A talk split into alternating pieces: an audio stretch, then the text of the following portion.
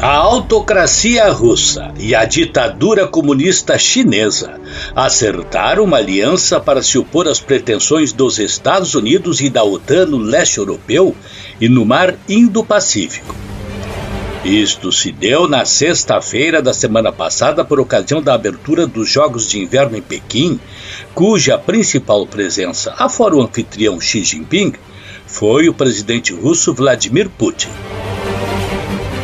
Em um texto de 5.300 palavras, foi ressaltada pela China a amizade sem fim com a Rússia e por Moscou a amizade sem precedentes entre os dois países. O capítulo mais importante dessa crise aconteceu bem longe das fronteiras da Ucrânia. Foi em Pequim, onde China e Rússia, os grandes rivais dos Estados Unidos nesse jogo de geopolítica mundial, mandaram um recado aos norte-americanos.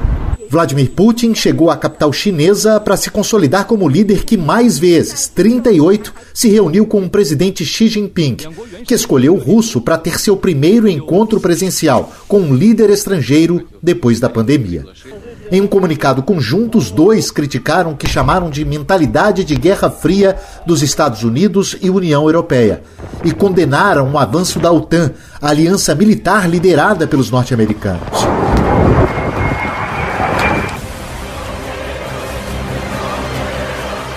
Ficou claro o apoio da China às posições da Rússia contra a inclusão da Ucrânia na OTAN, assim como o apoio da Rússia à Guerra 2.0 que a China trava com os Estados Unidos. Esta já causou conflitos diversos com os norte-americanos, guerra comercial e tarifária, além de disputas sobre a autonomia de Hong Kong, provocações nas rotas marítimas que Pequim considera suas e a ameaça da China de tomar Taiwan. Ambos os líderes declararam esforços conjuntos contra revoluções coloridas, o nome genérico e de assimilação midiática fácil Há aquilo que Moscou chama de golpes para derrubar governos pró-Kremlin na antiga periferia soviética. É o caso da Revolução Laranja, que foi realizada na Ucrânia e que resultou na deposição do presidente pró-Rússia Viktor Yanukovych. Ou seja, Putin e Xi Jinping fizeram uso daquela máxima: o inimigo do meu inimigo deve ser meu amigo. Mas antes do encontro dos dois líderes, houve um episódio que poderia ter consequências catastróficas. Horas antes da visita de Putin à China, aeronaves russas que sobrevoavam perto dos mares Báltico e de Barents, ambos áreas da OTAN, acabaram interceptadas pelas forças aéreas dos Estados Unidos, Noruega e Reino Unido a justificativa foi a de que os pilotos russos não apresentaram plano de voo e nem se comunicaram com o tráfego aéreo, e por isso foram forçados a deixar a região. Acataram a ordem e saíram sem incidentes. Mas no âmbito político, os Estados Unidos deram mais uma cutucada na Rússia. Na guerra de acusações, os Estados Unidos dizem que a Rússia tem planos para simular um ataque a seu território para justificar a invasão da Ucrânia.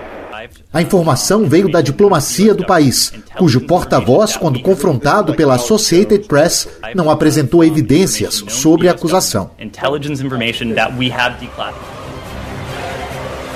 Já o presidente Joe Biden e o primeiro-ministro alemão Olaf Scholz estão ameaçando não colocar em prática o gasoduto recém-concluído ligando a Rússia à Alemanha.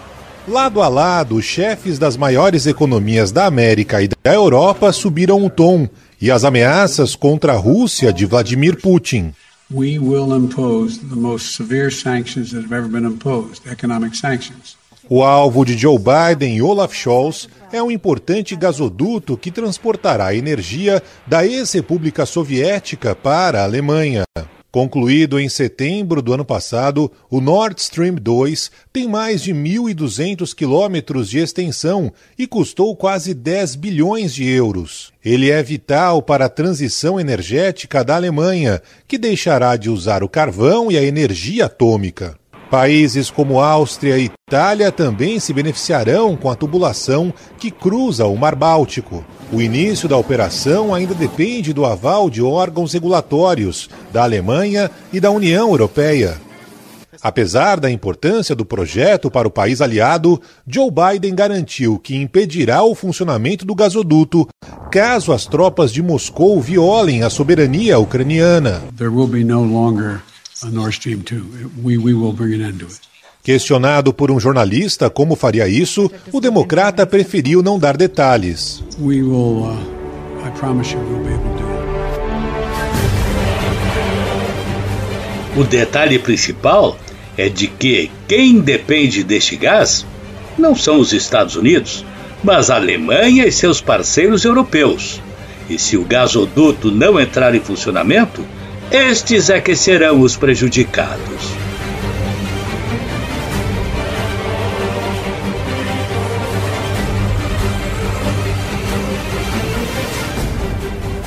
A seguir.